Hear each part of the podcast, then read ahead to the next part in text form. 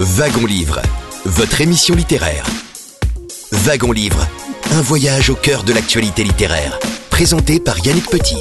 Wagon Livre, c'est tous les samedis de 11h à midi sur Radion.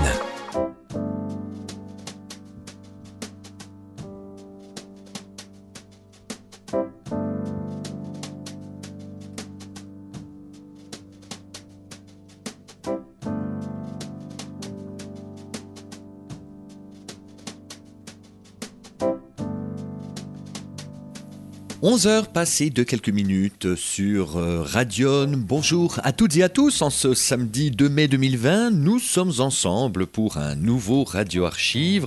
En effet, exploration aujourd'hui d'anciennes émissions ou de reportages soigneusement classés dans notre grande bibliothèque sonore que nous allons vous proposer aujourd'hui en nouvelle diffusion. Nous réentendrons des auteurs qui sont aussi des créateurs de maisons d'édition. C'est ainsi que nous reviendrons sur les origines des éditions Mutines, créées en Côte d'Or par Marie-Thérèse Mutin il y a maintenant un quart de siècle. Et puis, du côté de la poésie, nous vous donnerons à réentendre Bruno Doucet, qui dirigea les éditions Segers de 2002 à 2009 et qui, en 2010, a décidé de créer la maison d'édition dont il est aujourd'hui à la tête, à savoir les éditions Bruno Doucet qui publie une vingtaine de livres par an. Ce sera aussi une belle occasion de comprendre combien la poésie est bel et bien compatible avec la crise. Comment aborder les phénomènes ovnis? Les phénomènes des objets volants non identifiés, très simplement avec un enquêteur en ufologie installé dans Lyon, à Charbuis, un passionné d'ovnis ou de phénomènes aériens non identifiés. Il s'agit de Rémi Fauchereau qui évoquera deux affaires marquantes dans le ciel de Lyon en février 1967 à Sauvigny-le-Bois, tout près d'Avalon. Un cas atterrissage dans un jardin d'un étrange cigare et un autre cas tout à fait remarquable début novembre 1990 dans le ciel de Neuvy-Sautour à une quarantaine de kilomètres d'Auxerre. C'est à suivre dans ce wagon-livre et nous sommes ensemble jusqu'à midi. Mais laissons pour le moment de côté les phénomènes ovnis pour retrouver celle qui va ouvrir ce numéro de wagon-livre. C'est la dijonnaise Lucette Desvignes, auteur de sagas, de contes vignes de nouvelles, de poèmes, et dans l'extrait que vous allez découvrir, l'auteur y manifeste un amour des bêtes et une horreur de la souffrance qui leur est infligée. Nous écoutons tout de suite Lucette Desvignes, enregistrée à la fête du livre d'Autun en avril 2015. Moi, je n'ai jamais entendu parler mes chats, mais je sais parfaitement ce qu'ils pensent, je sais parfaitement ce qu'ils ont envie de me dire. Et si on aime ces chats ou ces chiens, on n'a pas besoin de, les entendre s'exprimer avec les paroles humaines. Lucette Desvignes, chez vous à Dijon, combien de chats vous surveillent Onze. Onze chats. Onze chats. J'en ai huit qui sont vraiment à moi, médicalisés, euh, stérilisés, vaccinés, etc., etc., tatoués. Et puis euh, trois autres qui, étant donné que l'entrée et la sortie sont absolument libres chez moi, c'est arrangé comme ça, d'autres chats euh, de passage qui n'appartiennent à personne viennent voir euh, comment on vit dans cette maison-là. Et il y en a beaucoup qui restent. Dans certains de vos 13 contes de Noël, Lucette Desvignes, il y a quelques coups de griffe que vous donnez à l'égard des chasseurs. Vous n'aimez pas les chasseurs Ah non, pas du tout je, ne peux, je, ne peux, pas comprendre qu'on puisse tirer sur, une bête vive, que ce soit un oiseau, un, lapin, un lièvre, ou bien entendu, je pense aussi aux grosses bêtes d'Afrique. Je n'arrive pas à comprendre qu'on puisse euh, justifier la qualité de son tir. Mais sapristi, alors on va, on va au tir au pigeon. On va au au pigeon, on tire sur des cibles, mais on tire pas sur des bêtes, euh, sur des bêtes douées de vie. Alors, la difficulté aussi, euh, Lucette Devine, c'est que Noël, c'est un moment festif, un moment gourmand. Et là aussi, euh, vous évoquez le, martyr des animaux de boucherie. Euh, et ça, c'est quelque chose. Je sais, Lucette, que vous ne mangez pas de viande. je sais que vous êtes particulièrement sensible aux conditions de transport de ces animaux vers l'abattoir, de quelle manière on les, on, les tue. Enfin, cette espèce de mort industrielle du, du bétail, il faut le dire, quand bien même on va heurter quelques personnes. Oui, c'est vrai, ça c'est une de mes grandes, de mes grandes actions militantes depuis, depuis toujours. Et puis alors, il y a un certain nombre d'années où j'ai fini par euh, mettre en accord mes principes euh, de non-violence euh, à, tout ce qui vit, à tout ce qui est bête, à tout ce qui respire, non-violence, et puis en même temps, vraiment, la suppression de la viande, du, poisson, des crustacés. Ça demande un gros, gros sacrifice qui doit tout le temps être recommencé. Mais enfin, euh, c'est vraiment celui auquel je suis arrivée. Je suis très heureuse d'en être arrivée là. Euh, je, ne vois pas pourquoi euh, on considérerait que les, les bêtes qui nous entourent sont faites pour nous nourrir pour être servi à nos soins. Ça, ça je ne le comprends pas. Alors, bien entendu, je, ne, je, ne, prêche pas pour que tout le monde suive euh, mon enseignement. C'est très dur, c'est trop dur. Et puis, euh, il y a des gens qui ne comprendraient pas du tout. Il y a des gens qui, trouvent tout à fait normal qu'on on tue des, des bestiaux dans les abattoirs après les avoir engraissés. En ce moment, euh, j'ai même entendu parler d'un élevage de bisons qu'on va faire en Suisse pour avoir de la viande de bison. Je vous demande un petit peu. Alors on ne peut pas arriver à écouler déjà la viande bovine de nos élevages. Euh, euh, ça demanderait à être entièrement revu et corrigé. Je ne veux pas m'engager aujourd'hui sur ce terrain-là, mais euh, c'est vraiment une chose qui me tient très très à cœur. Et même dans mon blog, j'en parle régulièrement chaque fois que j'ai l'occasion aussi bien euh, je, me lève contre les œufs en batterie, contre les, les, les, poules et, poulets de batterie. Euh, et puis Lucette, vous le savez autant que moi, le, scandale des petits poussins mâles qui ah. sont broyés, ah. euh, que l'on jette dans des sacs et qu'on étouffe, une horreur. Exactement. chaque fois que j'apprends un nouvel incident de ce genre, une nouvelle invention de la méchanceté humaine, n'est-ce pas? Eh bien, j'en parle dans mon blog. Je, vraiment, je, monte sur mes grands chevaux parce que je trouve qu'on n'en parle pas assez. La plupart des, gens euh, ne sont pas méchants, mais ils sont indifférents et ils, ne sont pas au courant. S'ils étaient au courant de savoir ce qu'a subi leur, leur volaille ou leur bœuf avant d'atterrir dans leur assiette, je suis persuadée qu'ils changeraient de disposition.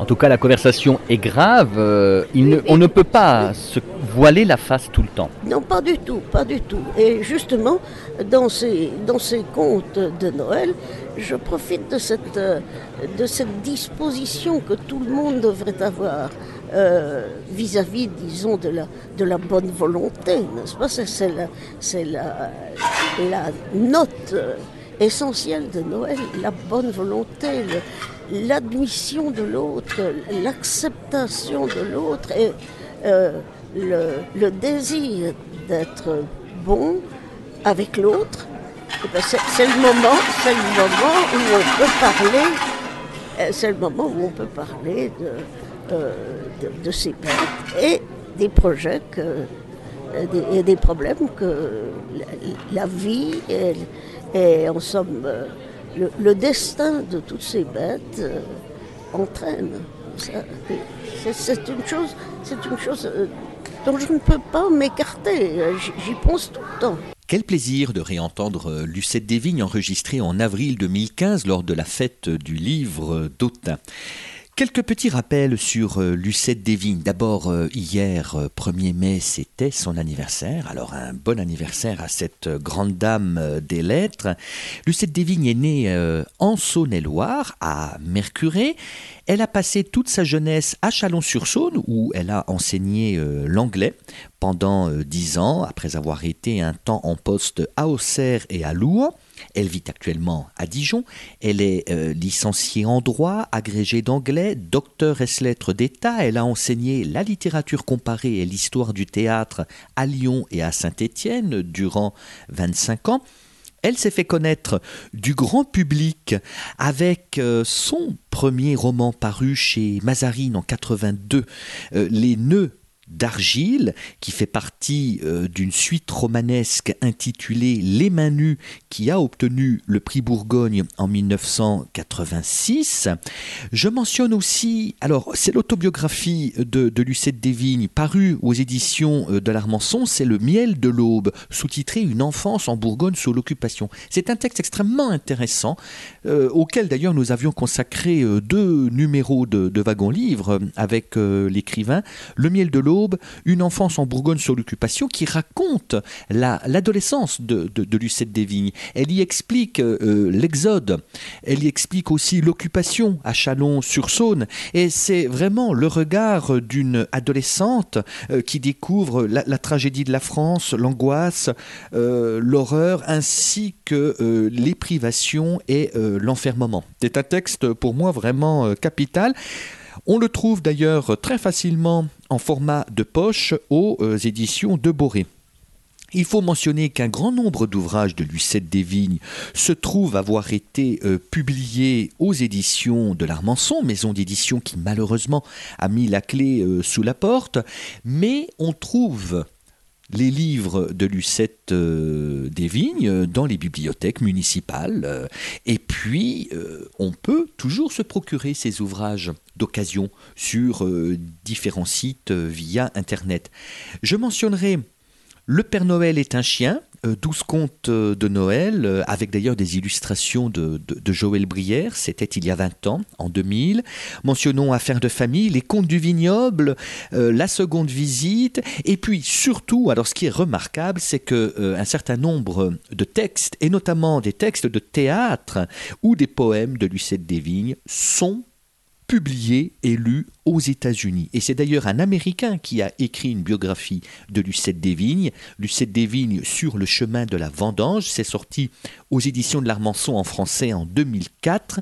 Et je crois vraiment que l'œuvre de Lucette Desvignes euh, restera. Et c'était un petit clin d'œil que je voulais lui faire aujourd'hui dans ce numéro de Wagon Livre à travers la rediffusion de ce petit échange enregistré avec elle lors de la fête du livre d'Autun en 2015. Et puis je ne saurais trop vous conseiller d'aller découvrir ou lire chaque jour le blog que Lucette Desvignes anime avec enthousiasme et longévité, euh, blog de Lucette Desvignes euh, via un moteur de recherche. On le trouve aisément. Merci à vous d'être avec nous en ce samedi de fin de matinée sur euh, Radion, c'est Wagon Livre et nous sommes ensemble jusqu'à midi. On se retrouve dans une poignée de minutes après la pause musicale que nous vous proposons.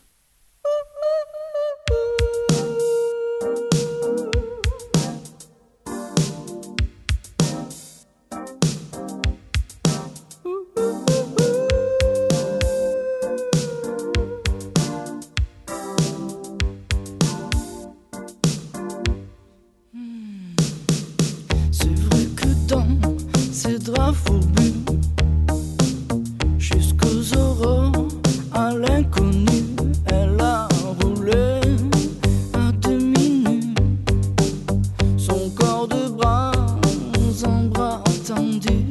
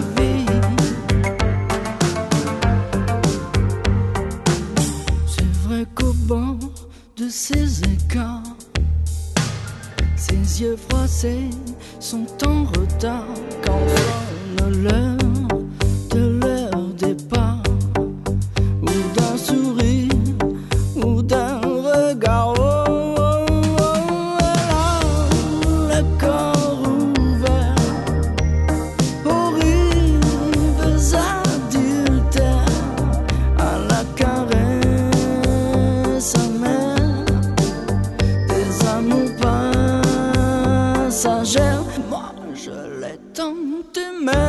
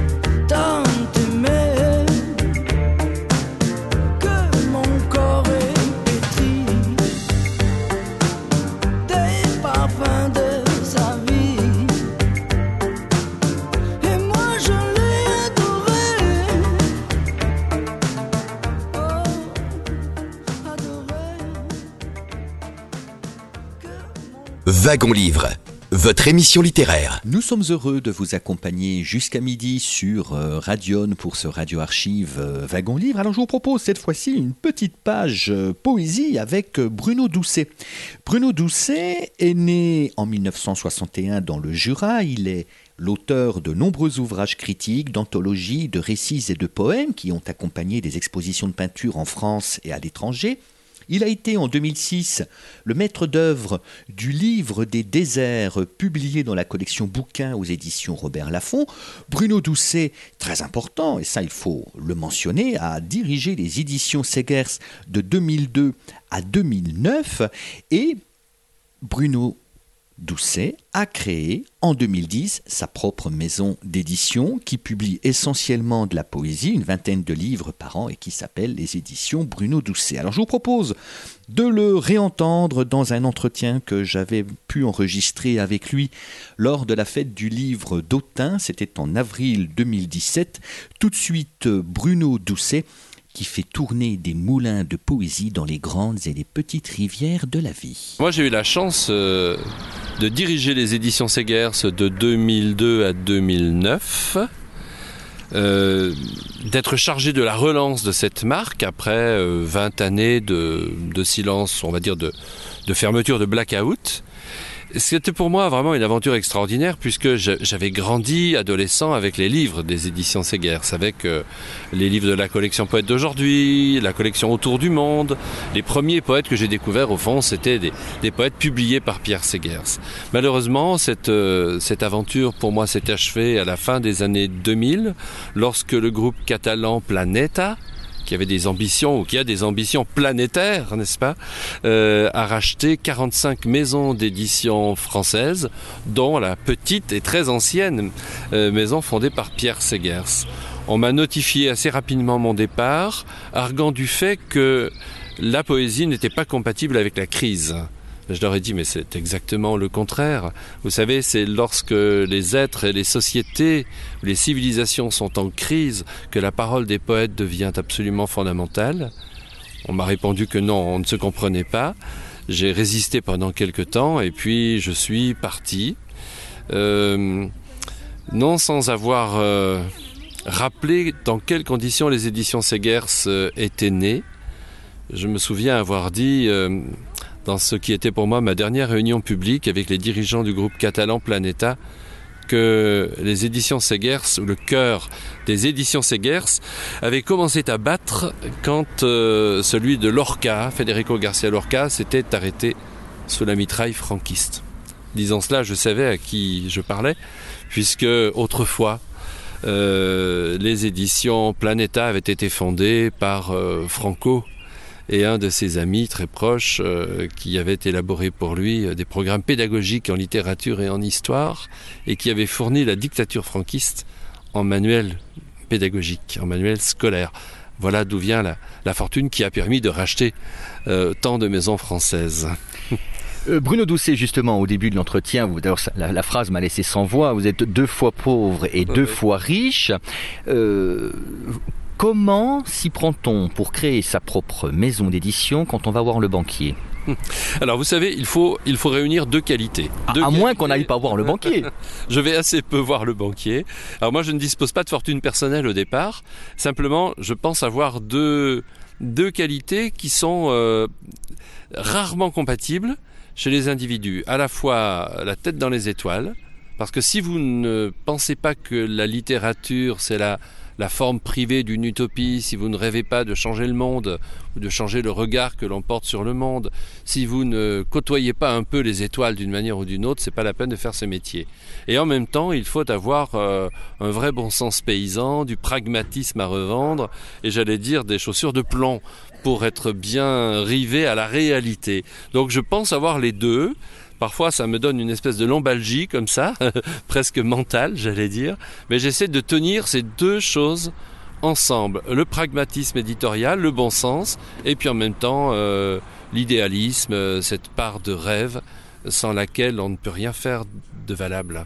Alors j'aime bien les, les, les, semelles de plomb qui me font penser aux rimbaldiennes semelles oui. de vent. Alors la maison d'édition Bruno Doucet est né en 2010, c'est bien cela Bruno? Exact. Et combien de poètes publiés à ce jour? Le catalogue, en tout cas, je, je le vois à travers l'infolettre que je reçois par mail. Euh, elle est francophone oui. et pas que franco-française. Alors, vous êtes un des plus grands éditeurs de poésie francophone, Bruno Doucet. Bah, écoutez, merci, ça, ça me touche euh, beaucoup. Euh, nous publions en moyenne euh, une vingtaine de livres par an, c'est considérable. Donc, à ce jour, nous sommes en train de préparer le 120e titre de la maison d'édition. Nous ne publions que des poètes, des poètes du monde entier. Ils viennent vraiment de, tous les territoires. Les territoires de l'outre-mer français, la Réunion, la Martinique, Wallis et Futuna, Saint-Pierre et Miquelon. J'ai publié des poètes de tous ces territoires, mais aussi euh, bien au-delà du monde francophone. Euh, nous avons publié des poètes coréens, australiens, des poètes euh, en Innu Aimun, qui est une langue amérindienne Innu, c'est inouï de faire cela, de, de, publier une poète qui est aussi une chamane dans son pays, qui vit euh, à la limite de Terre-Neuve et du grand nord québécois. Et, et bien voilà, nous l'avons publié dans sa langue, avec la traduction en français, avec une merveilleuse préface de Jean-Marie Leclésio. Et euh, eh bien ce livre que nous avons tiré à 2000 exemplaires, nous en avons quasiment épuisé le tirage.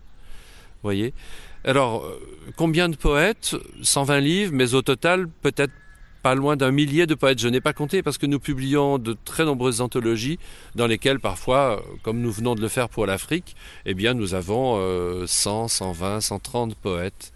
Euh, C'est ce que nous faisons également chaque été au Festival des Voix vives de Méditerranée en Méditerranée à 7, où nous accueillons chaque été une centaine de poètes du pourtour méditerranéen ça représente quand même une quarantaine de pays, à peu près 20 ou 25 langues parlées euh, et publiées dans notre anthologie euh, estivale. Voilà, donc euh, c'est une aventure formidable. Alors les éditions Bruno Doucet ont failli s'appeler les éditions S'il existe un pays. Oh, alors là, vous savez tout. ah oui, c'est même peu de gens le savent. Oui, je voulais appeler euh, ma maison d'édition S'il existe un pays, mais quand je suis allé voir euh, un banquier, celui-ci m'a dit Mais ce n'est même pas une phrase complète. Vous êtes euh, écrivain et vous voulez publier des écrivains et, votre ce, nom-là, que signifie-t-il? C'est très étrange. C'est très étrange. Et puis, euh, beaucoup de alors, ce, titre, je l'ai gardé. Enfin, j'en ai fait le, titre Donne mes recueils, publié en 2013. C'était, je crois, le 50e livre de la maison d'édition, donc il avait une, sorte de valeur emblématique. Et puis la maison d'édition, bah, sous la pression euh, de, mes partenaires, de mes auteurs, de mes amis euh, éditeurs, euh, mais aussi des libraires, etc., bah, j'ai fini par lui donner mon nom. Voilà, édition Bruno Doucet. Il faut bien, il faut bien donner un nom à ce que l'on crée. Euh, pas toujours évident. C'est pas toujours évident d'être à la fois écrivain sous ce nom, euh, éditeur également. Euh, mais voilà, j'assume. La voix de Bruno Doucet, éditeur euh, et poète à notre micro. Bruno Doucet qui dirigeait les éditions Segers de 2002 à 2009 et surtout qui a créé en 2010 sa propre maison d'édition qui publie à ce jour une vingtaine de livres par an. Une maison d'édition qui ne publie que des poètes et qui euh, effectivement a une particularité au niveau euh, graphique euh, de ses couvertures, puisque c'est la diagonale qui illustre les ouvrages de la maison d'édition Bruno Doucet. On le retrouve après la pause musicale que nous vous proposons. Ce sera d'ailleurs aussi l'occasion de demander à Bruno Doucet si l'école fait du tort à la poésie, en tout cas lui pense que la poésie doit absolument s'inscrire dans l'héritage de l'éducation populaire. Merci d'être avec nous, un radio archive wagon livre qui vous est proposé jusqu'à midi sur Radion. Nous revenons juste après la pause musicale que nous vous proposons.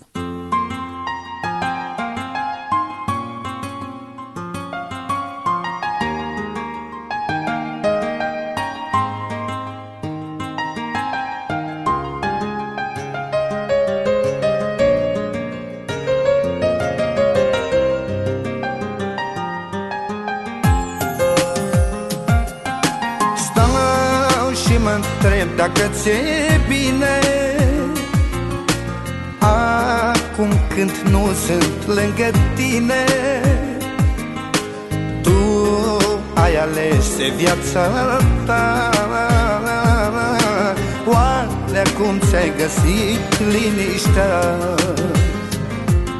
Stau și mă întreb dacă ți-e bine Acum când nu sunt lângă tine. Tu ai ales viața ta. Oare acum ți-ai găsit liniștea? Am ajuns, am ajuns să plâng iubirea mea. Unde nu mă vede,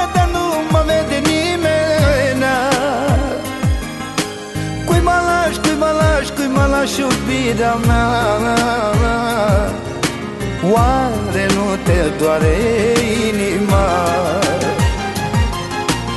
Am ajuns, am ajuns să plâng iubirea mea. Unde nu mă vede, nu mă vede nimeni. Cui mă lași, cui mă lași, cui mă lași iubirea mea Oare nu te doare inima?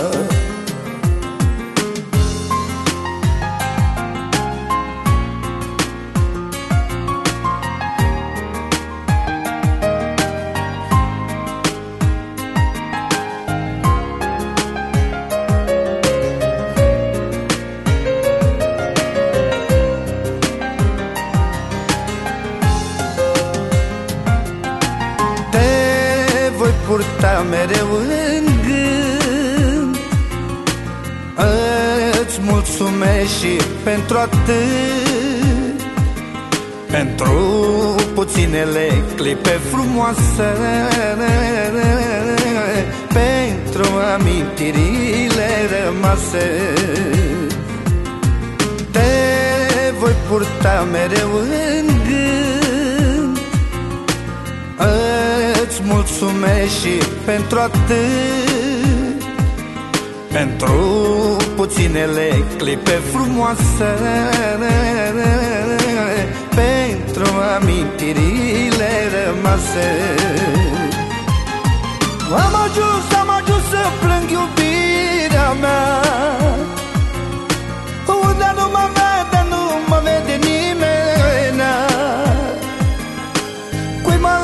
mă lași, cui mă lași iubirea mea? Oare nu te doare inima? Am ajuns, am ajuns să plâng iubirea mea. Unde nu mă vede, nu mă vede nimeni. Cui mă lași, cui mă lași, cui mă lași aș iubi de-a mea Oare nu te doare inima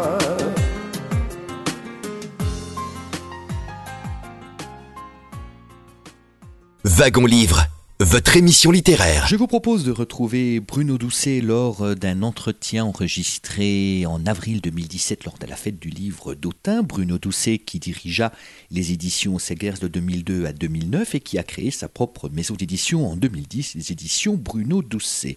Je vous propose euh, tout de suite euh, de continuer à découvrir cette maison d'édition Bruno Doucet qui publie une vingtaine de livres par an et qui ne publie que des poètes. Bruno Doucet, à notre micro. Lorsque vous créez une maison d'édition, vous avez, parce que personne ne vous attend, il faut sortir euh, une maison d'édition sort du néant comme, comme un livre.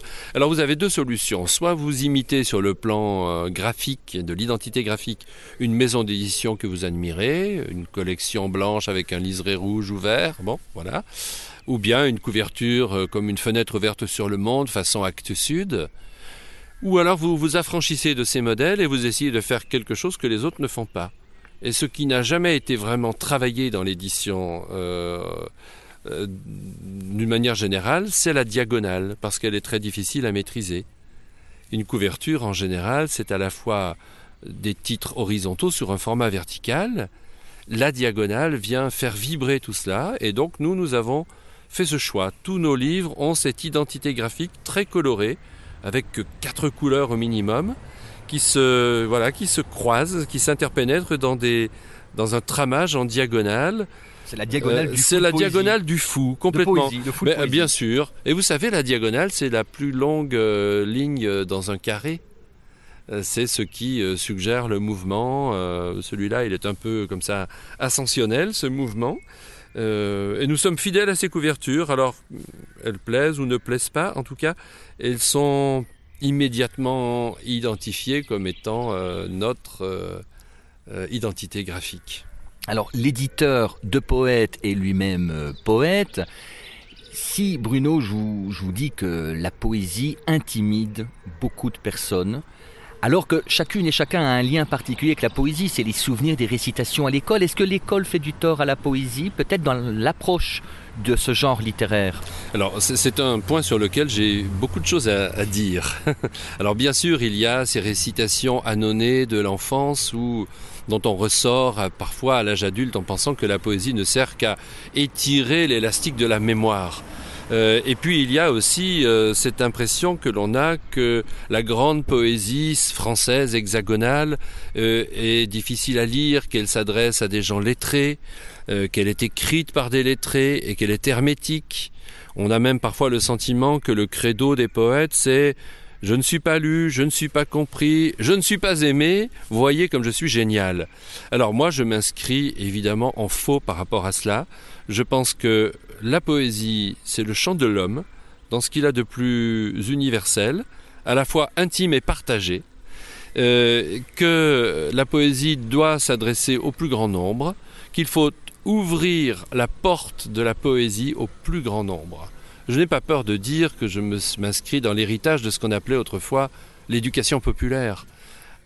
En ayant euh, bien ceci en tête, ce n'est pas parce que nous nous adressons au plus grand nombre qu'il faut euh, renier, couper les ailes de nos exigences artistiques, esthétiques, éditoriales. Donc il y a là une tension dans laquelle nous sommes, avoir le plus haut niveau d'exigence possible, mais en même temps être en situation d'ouverture.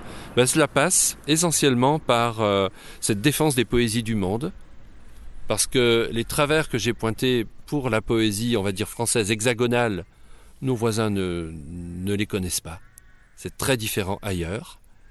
Et puis, cela passe aussi par euh, la défense d'une poésie qui n'aurait pas dissocié le lyrisme, cette transformation d'un cri intérieur en chant, euh, et euh, l'engagement, la force collective. Et puis, cela passe surtout par la volonté d'aller au-delà de l'écriture, d'aller au-delà du livre, par le fait de considérer que publier un livre de poésie, si beau soit-il, ce n'est jamais que donner la demi-vie de la littérature à la poésie, qui a besoin d'une autre demi-vie, qui est la rencontre vivante avec un public, la voix, l'oralité, le passage par le corps, par la scène, en tout cas la mise en contact d'un auteur et de son auditeur. C'est ce que Ça, vous demandez aussi beaucoup à vos auteurs pour la promotion, montrer, rendre la poésie vivante, qu'elle aille à la rencontre de publics variés. Absolument, et c'est la raison pour laquelle je vais, par exemple, l'année prochaine, publier euh, un poète qui est un slammer, qui vit aujourd'hui au Sénégal. C'est la raison pour laquelle je vais publier Yvan Lemaine, qui depuis, euh, qui est un poète qui vit en Bretagne, qui a 60 ans, mais qui depuis l'âge de 18 ans n'a pas fait d'autre métier que celui de dire les poèmes. C'est un diseur de poèmes. Voilà. Euh, Nous associons euh, la, la parole au chant, à la musique, parfois à la peinture. Il faut que ce soit le lieu d'une rencontre vivante et parfois joyeuse. En tout cas, nous pensons que nous, nous ouvrons par la poésie un territoire fertile. C'était Bruno Doucet que nous avions enregistré en avril 2017 lors de la fête du livre d'Autun. Bruno Doucet, créateur de sa maison d'édition en 2010, les éditions Bruno Doucet. Et justement, je vous encourage à aller découvrir cette maison d'édition si vous ne la connaissez pas encore en vous rendant sur le site internet de cette maison, éditionbrunodoucet.com. Cela vous permettra de découvrir la richesse et la variété du catalogue de poésie euh, de cette euh, maison d'édition qui publie, il est vrai, essentiellement de la poésie. Il y a quelques romans, mais ce sont des romans qui mettent toujours en scène des poètes.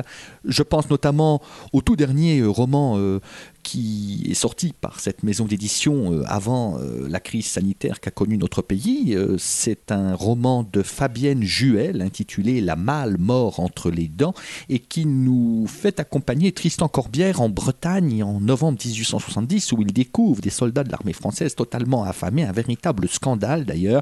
Et l'éditeur précise que ce roman nous permet de découvrir une page honteuse et méconnue de l'histoire de France. Et puis, il y a également, euh, vous verrez, hein, d'autres romans qui euh, nous ramènent à des épisodes de la vie de certains poètes. Je pense notamment aussi au roman de Bruno Doucet consacré euh, au poète Max Jacob. Mais j'attire votre attention sur l'anthologie du 22e Printemps des Poètes. Vous savez que le Printemps des Poètes a eu lieu au mois de mars dernier. Il avait cette année retenu le thème du courage et les éditions Bruno Doucet ont fait paraître une anthologie du 22e Printemps des Poètes établie par Bruno Doucet et Thierry Renard. Cette anthologie a pour titre Courage, 10 variations sur le courage et un chant de résistance qui rassemble 88 auteurs. Et je voudrais vous lire ce que l'éditeur Bruno Doucet écrit pour présenter cette anthologie parce que ce qu'il écrit, me semble-t-il, euh, me paraît encore aujourd'hui d'une grande actualité au regard de ce que nous allons connaître dans les semaines à venir. Non qu'il y ait une forme de bravoure à éditer des poètes, mais parce que toutes les valeurs portées par la maison depuis une décennie se trouvent condensées en un seul terme drapé de lumière et de nuit. Mettre du cœur à vivre et à chanter la vie. Trouver la force de dire non. Vivre en insoumis. Se battre contre la maladie. Surmonter le deuil. Apprendre à fuir quand il le faut. Oser être soi. Se risquer vers l'autre. Admettre sa fragilité. Dépasser ses peurs. Danser au bord du vide, les bras tendus vers les étoiles. Et puis aimer encore. Aimer à perdre la raison. C'est en ces termes que Bruno Doucet présente donc l'anthologie du 22e printemps des poètes intitulée Courage, dix variations sur le courage et un chant de résistance. Merci d'être avec nous pour euh, ce radio archive euh, wagon livre qui va nous conduire ensemble jusqu'à midi. On se retrouve juste après la pause musicale. Il y sera question des phénomènes ovni dans le ciel de Lyon avec Rémi Fauchereau que nous avions rencontré en 2015 au Salon du Livre de Migène. Très bonne fin de matinée à toutes et à tous et merci d'être avec nous.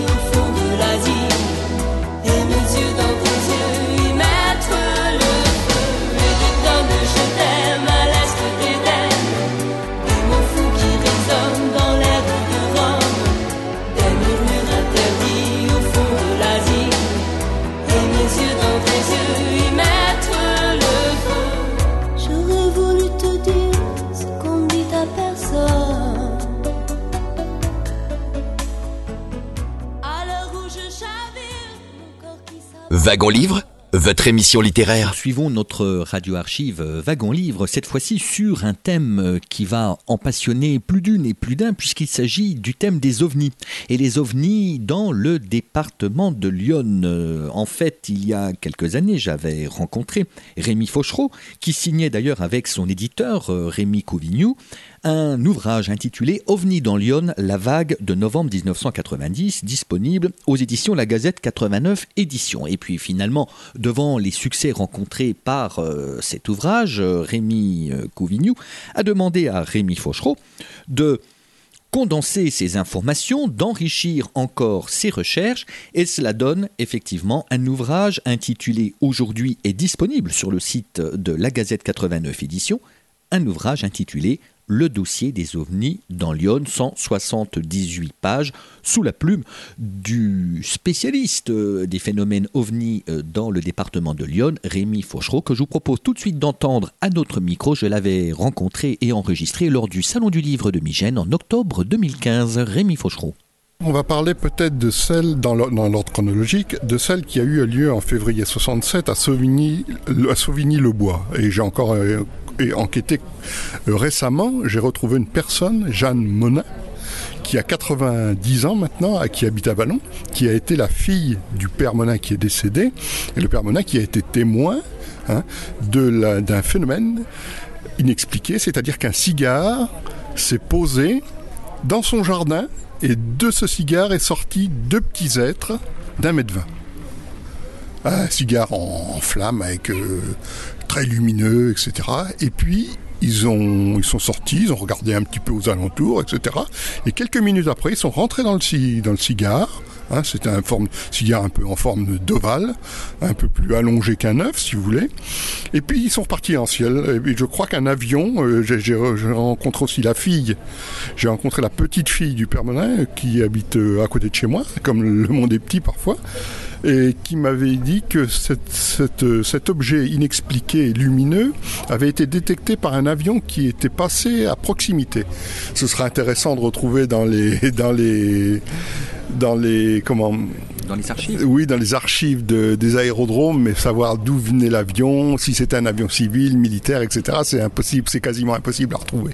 Et ça, c'est un témoignage. Donc, on est dans le sud du Voilà, département de c'était un Lyon, témoignage Sauvigny-le-Bois, à côté d'Avalon. Intéressant, original, parce que là, il y avait la présence de deux petits êtres, de deux humanoïdes, comme on dit, et donc qui seraient d'origine extraterrestre, puisque euh, apparemment, il n'y avait rien de terrestre dans tout ça. Et Rémi, alors, un autre phénomène Un autre marquant. té- témo- témoignage important, le 5 novembre 90, il y a eu une fameuse euh, rentrée atmosphérique de fusée, d'un- d'une fusée russe.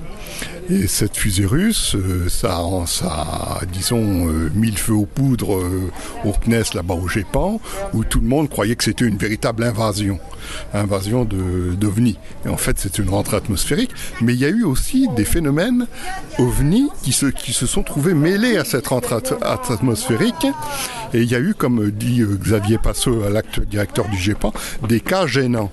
Et moi, il me semble qu'il y a eu un cas gênant qui s'est produit du côté du parking Cora, où un, immense vaisseau, mais grand comme deux terrains de football, aurait survolé, d'après les témoignages que j'ai recueillis, le, parking de Cora, et j'ai réussi à remonter la trajectoire jusqu'à Nevis-autour de ce fameux de ce fameux triangle, parce que ça passe pas inaperçu, avec des témoignages que les gens m'ont donnés au téléphone, par écrit. euh, J'ai été posé pas mal d'affiches OVNI appel à témoins euh, comme je, pose habituellement et les gens m'ont contacté comme ça et donc j'ai réussi à avoir retracé la trajectoire et c'est donc cet objet parti en direction de Troyes. C'était un objet qui était immense, tout le tour était rempli de petites croix rouges, tout l'intérieur était rempli de boules lumineuses et au centre, il y avait une énorme coupole de couleur bleu, bleu, bleu clair, un peu bleu gaz, et la couleur du, gaz euh, de, cuisinière, et qui, euh, qui projetait un faisceau bleu en direction du sol. Et derrière, il y avait deux immenses traînées, euh, comme les chemtrails, les là, les, fameuses euh, condensations des avions de ligne, qui, euh, qui suivaient derrière. Donc, mais c'est pas un avion, et la personne qui l'a vu, c'était un radioamateur qui, est, qui habitait Nevis-Autour et qui m'a fait un dessin de cet objet. Et c'est absolument, euh, quand on voit le dessin, on voit tout de suite que c'est pas un aéronef classique, c'est même pas un prototype secret, c'est pas possible. Et ça se déplaçait tout doucement, c'est pas à hauteur de l'église, et c'était c'était grand comme euh, comme aussi comme deux terrains de football. C'était quelque chose d'inimaginable. Passionnant sujet que celui des ovnis ou des phénomènes aériens non identifiés, que ce soit dans Lyon ou ailleurs, partout en France ou dans, dans le monde, parce que c'est un phénomène absolument international. En tout cas, euh, vous avez pu entendre Rémi Fauchereau enregistrer au Salon du Livre de Migène il y a quelques années. Rémi Fauchereau, ancien technicien biologiste, aujourd'hui à la retraite et qui coule une retraite heureuse du côté de Charbuy, dans notre département de Lyon. Il est membre de plusieurs associations et il est enquêteur ufologue, enquêteur en ufologie, c'est-à-dire qu'il recherche, rencontre, écoute les témoins d'événements étranges et non expliqués, il enquête et il enregistre les données. Je vous communique le titre de son dernier ouvrage, Le dossier des ovnis dans Lyon, signé de Rémi Fauchereau, un ouvrage de 178 pages, disponible à La Gazette 89 édition site La Gazette 89 édition que vous pouvez découvrir via Internet et vous pouvez bien évidemment aussi commander le livre de Rémi Fauchereau, mais également toutes les publications très régionales que l'on peut euh, retrouver sur cette euh, sérieuse maison d'édition installée dans le département de Lyon. C'est un radio-archive wagon-livre sur Radion. Nous sommes ensemble jusqu'à midi. On marque une nouvelle pause musicale et on se retrouve juste après.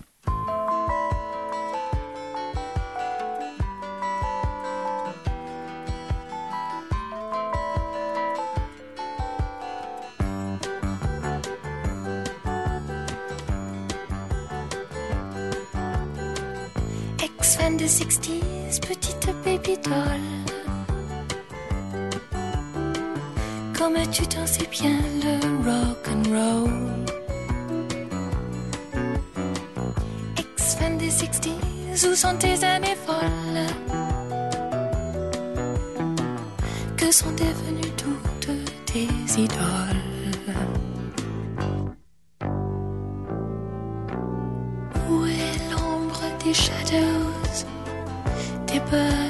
Doors, des animals, des moody blues?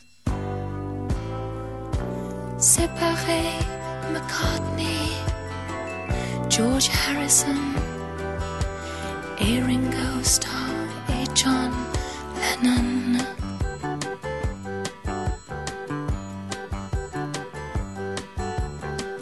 Ex-fan des 60s, petite baby doll. Comme tu dansais bien le rock and roll. Ex-fan des 60s, où sont tes années folles? Que sont devenues toutes tes idoles?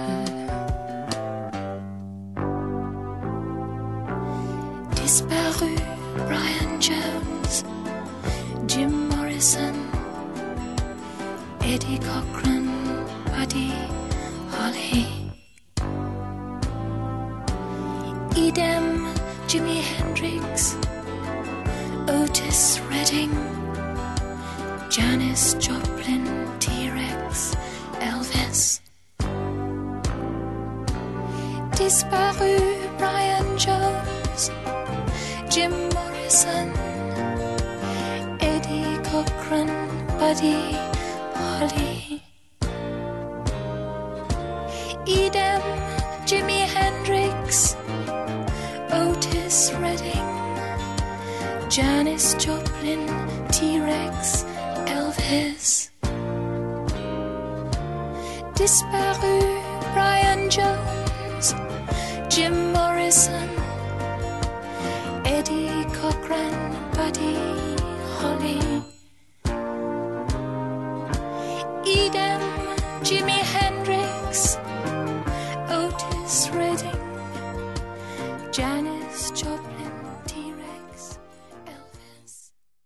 Wagon Livre, votre émission littéraire.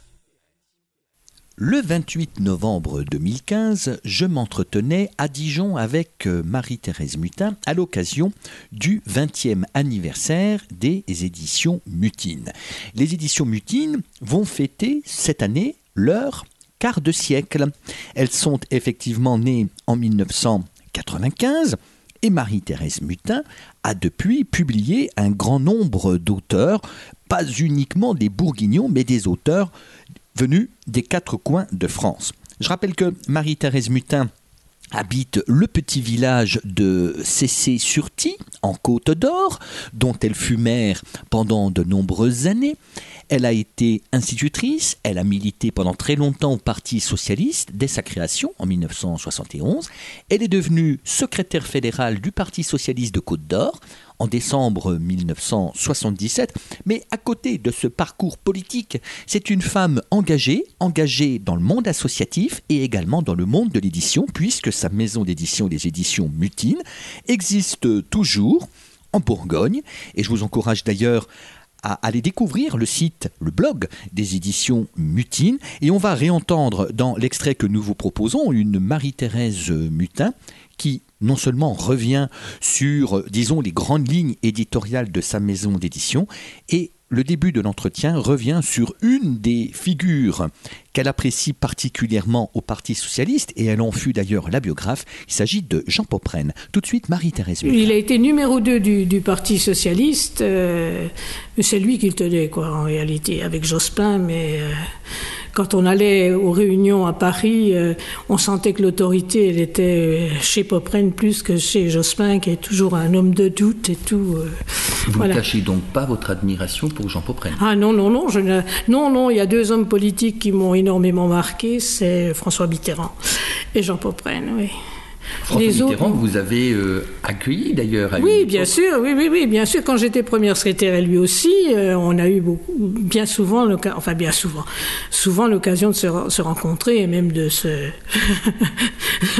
de se, euh, comment De dire, vous accrocher oui, de vous, a- oui, oui, oui, de- de- oui, oui, on s'est accroché. Oui, je me suis accroché pas mal avec François Mitterrand. Oui. Et qu'est-ce que vous gardez de celui qui fut Ah, président de la République ah, à deux reprises?